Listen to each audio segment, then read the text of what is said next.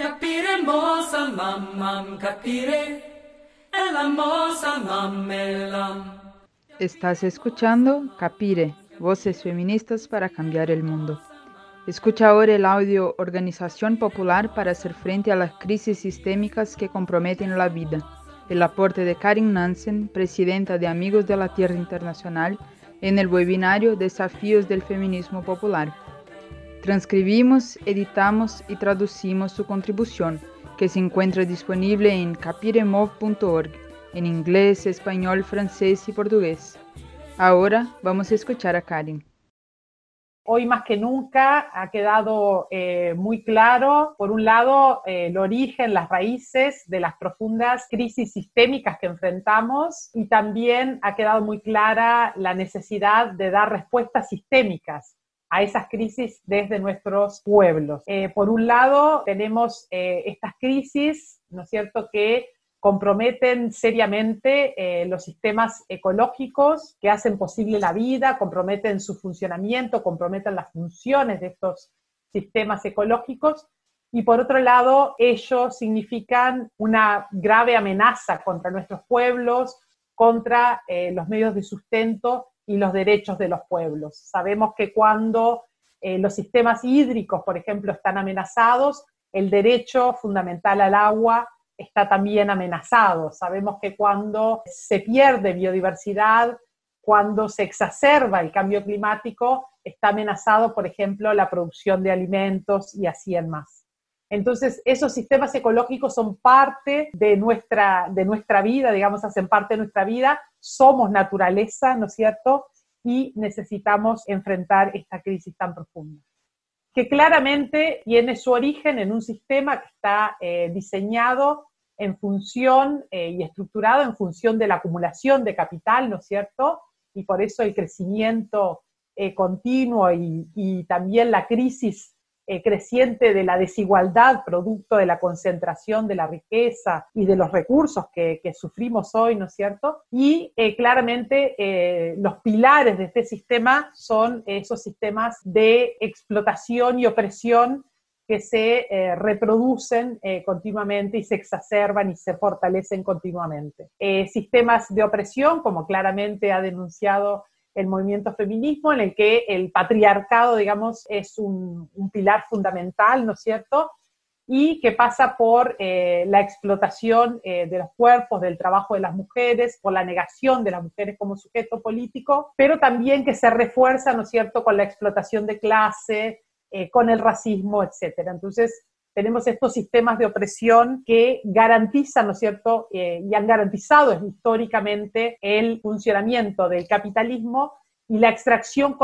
constante de recursos de nuestros pueblos, de nuestros territorios, pero también la explotación del trabajo y de los cuerpos de las mujeres y sobre todo de las personas cuyos cuerpos cargan las opresiones sistémicas. Ese es un desafío que tenemos por delante, que es cómo hacemos realmente para desmantelar esos sistemas de opresión y explotación que por supuesto se reproducen en relación a la naturaleza. Cada día cuando se habla, digamos, por ejemplo, de las actividades extractivas, de lo que estamos hablando es de la explotación eh, constante de la naturaleza para sacar eh, recursos para garantizar ese proceso de acumulación de capital. Esto nos reclama, nos exige, como bien sabemos, en nuestros movimientos, el fortalecimiento de eh, sujetos políticos, ¿no es cierto? El, fortalecimiento de esos sujetos políticos colectivos, eh, de los que hablaban Yolanda, de lo que hablaba también Sofi, en el que las mujeres juegan un papel fundamental y tienen que jugar un papel fundamental como, como protagonistas, como actoras políticas, y de hecho lo han jugado históricamente liderando procesos de lucha, y hoy lo vuelven a hacer las mujeres en todos los territorios de todo el mundo liderando procesos de lucha, por ejemplo, en defensa de los territorios, contra la mercantilización de la naturaleza, etc. Estos sistemas de opresión eh, se han fortalecido, obviamente, con el avance de la derecha, con el avance del fascismo, con el neoliberalismo, ¿no es cierto? Se van fortaleciendo y niegan eh, nuestra capacidad y tratan de impedir eh, nuestro desarrollo como sujetos políticos. Por eso es tan importante combatirlos, porque no hay posibilidad de expresarnos como sujetos políticos, de fortalecernos como sujetos políticos colectivos, si no desmantelamos esos sistemas de opresión. Esa lucha, digamos, que se da constantemente eh, desde nuestros movimientos y en el que el movimiento feminista popular ha jugado un papel fundamental, está cuestionando la reorganización de nuestras sociedades en función del mercado, en función del capital, en función de los intereses de las grandes transnacionales, ¿no es cierto? Eh, tanto las sociedades como los territorios se van reorganizando para servir eh, a los intereses eh, del gran capital y se van reorganizando en detrimento de lo público y en detrimento de nuestros derechos colectivos. Derechos colectivos que son producto, que son resultado de las luchas históricas, de un acumulado histórico de los pueblos y movimientos, pero que hoy están nuevamente en cuestión y que se ponen más aún en cuestión cuando eh, se desarrollan crisis como esta crisis eh, de la pandemia, como decían las compañeras, todo se exacerba, esas, esas crisis sistémicas se exacerban en la medida que aparecen nuevas manifestaciones de las crisis sistémicas. Entonces, eh, lo que vemos es que es necesario crecientemente avanzar en la construcción de poder popular desde una perspectiva feminista, desde una perspectiva de clase, desde una perspectiva antirracista, ¿no es cierto?, que nos permita organizarnos y organizar nuestras sociedades en función de la sustentabilidad de la vida, eh, como plantean siempre las compañeras de la marcha, ¿no? Eh, romper esa dicotomía entre producción y reproducción, entre trabajo productivo y reproductivo, y reorganizar nuestras sociedades en función de la sustentabilidad de la vida, poniendo énfasis en el en la importancia del trabajo de los cuidados, en la importancia de la economía de los cuidados y por lo tanto revirtiendo eh, la división sexual del trabajo y avanzando en el reconocimiento y la realización de la autonomía de las mujeres. Esto implica claramente una disputa eh, de imaginarios, una disputa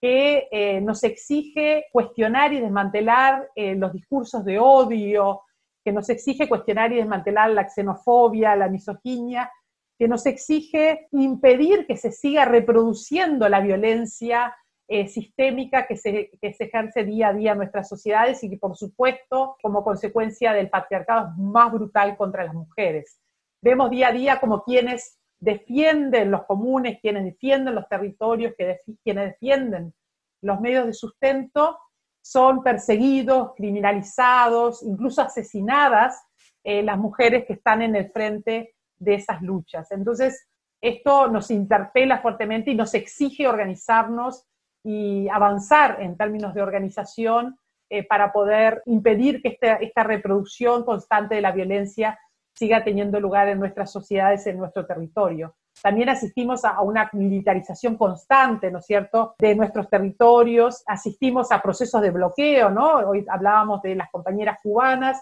y cómo sigue ese pueblo eh, sufriendo un bloqueo infame. Entonces, eh, vemos esa agresión contra pueblos eh, que claramente significa el fortalecimiento de la opresión y la profundización de las crisis. La disputa de, imaginarios también pasa por una disputa de ideas, digamos, ¿no? Y cómo logramos volver a, a, recuperar el sentido de lo público, la importancia de lo público, ¿no? Cuando eh, las compañeras antes decían en un momento en que se cuestiona el rol del Estado, pero el rol del Estado en función del bien público y se pasa a fortalecer el rol represivo del Estado, ¿no? En, todo, en muchos países del mundo está pasando que se ha fortalecido el rol represivo del Estado y se ha debilitado y se continúa debilitando el,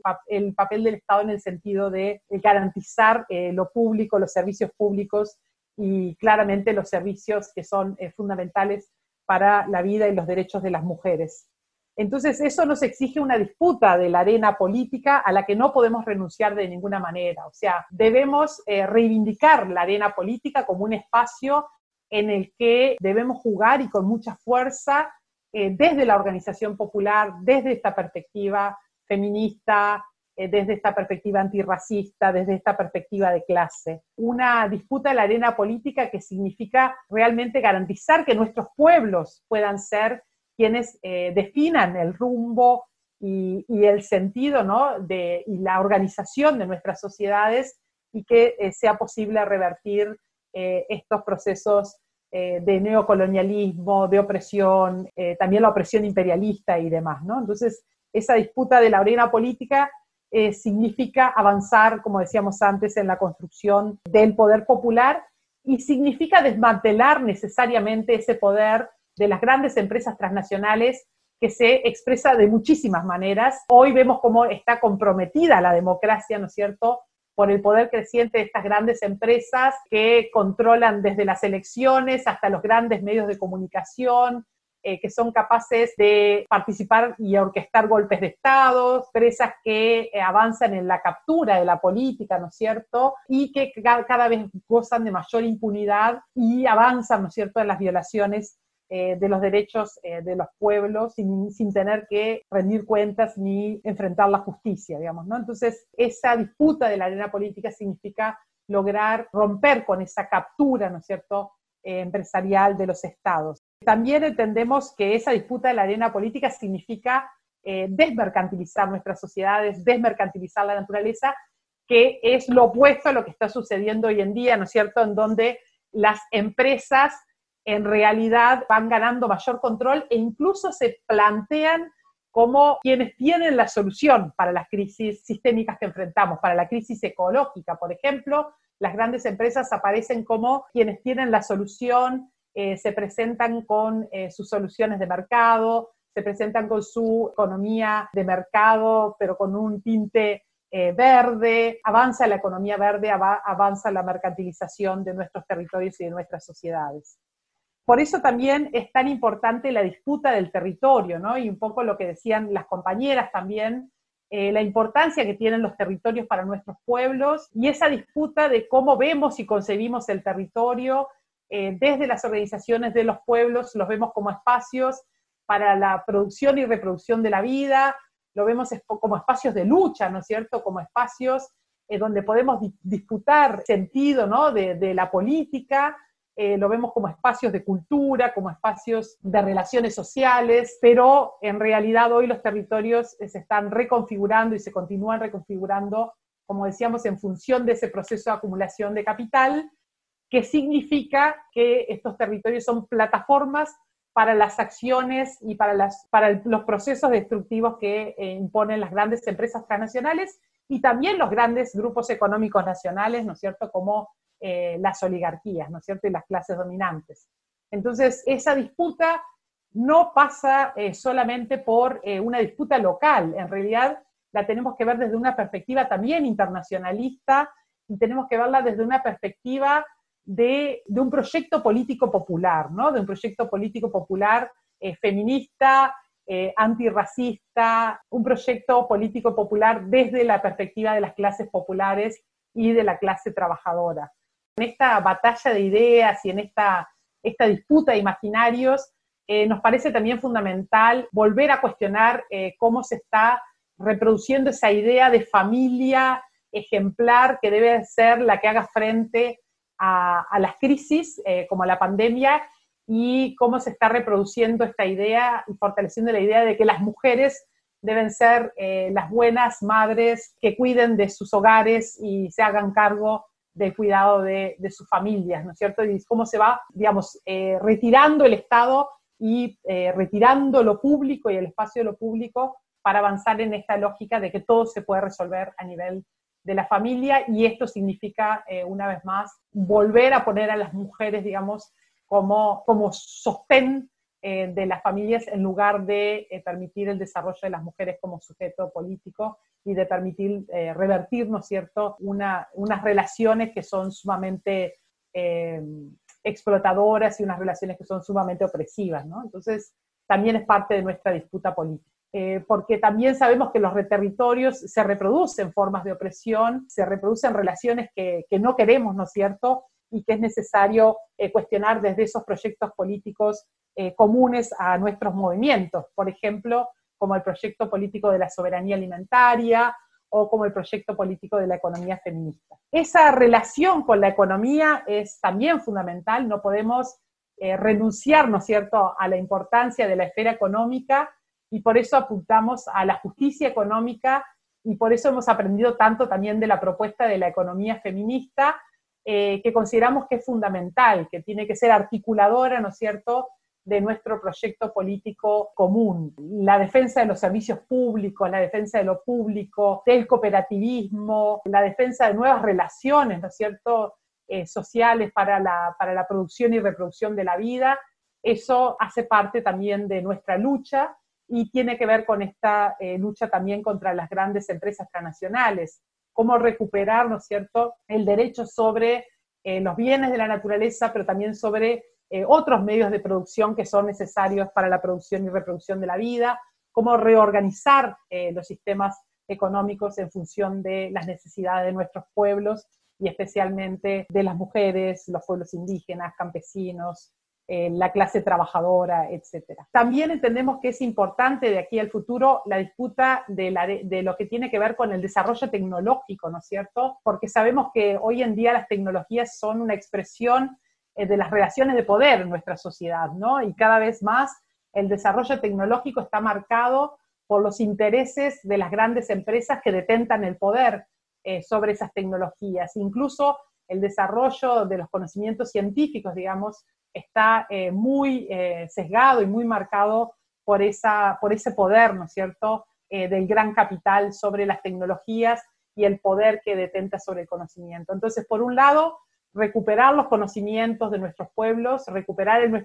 el poder de nuestros pueblos de desarrollar tecnologías apropiadas, de desarrollar tecnologías que realmente eh, sean emancipadoras, ¿no es cierto? Eh, la importancia del papel de las mujeres en la definición de ese desarrollo eh, tecnológico y eso como una base fundamental, ¿no es cierto?, de la democracia. Hoy vemos en el marco de la pandemia, una vez más, como todo el debate y el control, por ejemplo, sobre las vacunas, ¿no es cierto?, es algo que viene a incrementar el poder eh, empresarial, el poder de las grandes transnacionales y también viene a incrementar su capacidad de lucro ¿no? y, de, control eh, sobre nuestras vidas. Entonces, eh, ¿cómo, ¿cómo, damos esa disputa también en el área de la tecnología, más aún en un proceso de creciente digitalización de las economías que en este marco eh, social y político va a significar mayor explotación de las clases populares y de, las de la clase trabajadora, ¿no? Eh, como lo estamos viendo hoy, y especialmente de las mujeres, ¿no? Todo el desarrollo de las plataformas eh, significa pérdida de derechos, significa desmantelamiento de derechos conquistados mediante la lucha y mayor explotación del cuerpo y el trabajo de las mujeres. Entonces, esa disputa también nos parece importante y por último, eh, para cerrar, nos parece que la apuesta nuestra eh, como movimientos tiene que ser claramente a construir un proyecto político popular común, a la convergencia de nuestras agendas políticas, como lo venimos haciendo, desde una perspectiva eh, internacionalista, desde una integrando y desarrollando la solidaridad internacionalista, que nos permita, ¿no es cierto?, este proyecto político emancipatorio al que hacía también referencia Yolanda. Y esa solidaridad internacionalista que pasa por defendernos, eh, por apoyarnos mutuamente, pero sobre todo por fortalecernos eh, como sujetos políticos y fortalecer nuestra lucha contra los sistemas de opresión. Si hay algo que nos ha enseñado el internacionalismo, es la importancia de luchar contra la opresión y la explotación en todas partes en el planeta y que la lucha de cada pueblo, en cualquier parte del mundo es nuestra propia lucha, ¿no es cierto? Y, ahí tenemos mucho para aprender de la historia, de nuestros movimientos, pero también de la historia de países, ¿no es cierto? Como, como Cuba, que se han volcado, ¿no es cierto?, a esa construcción del, internacionalismo. Y bueno, y eso más aún, ¿no es cierto?, en un contexto en que la derecha día a día, digamos, eh, promueve esta, esta vuelta a las fronteras de lo nacional y demás.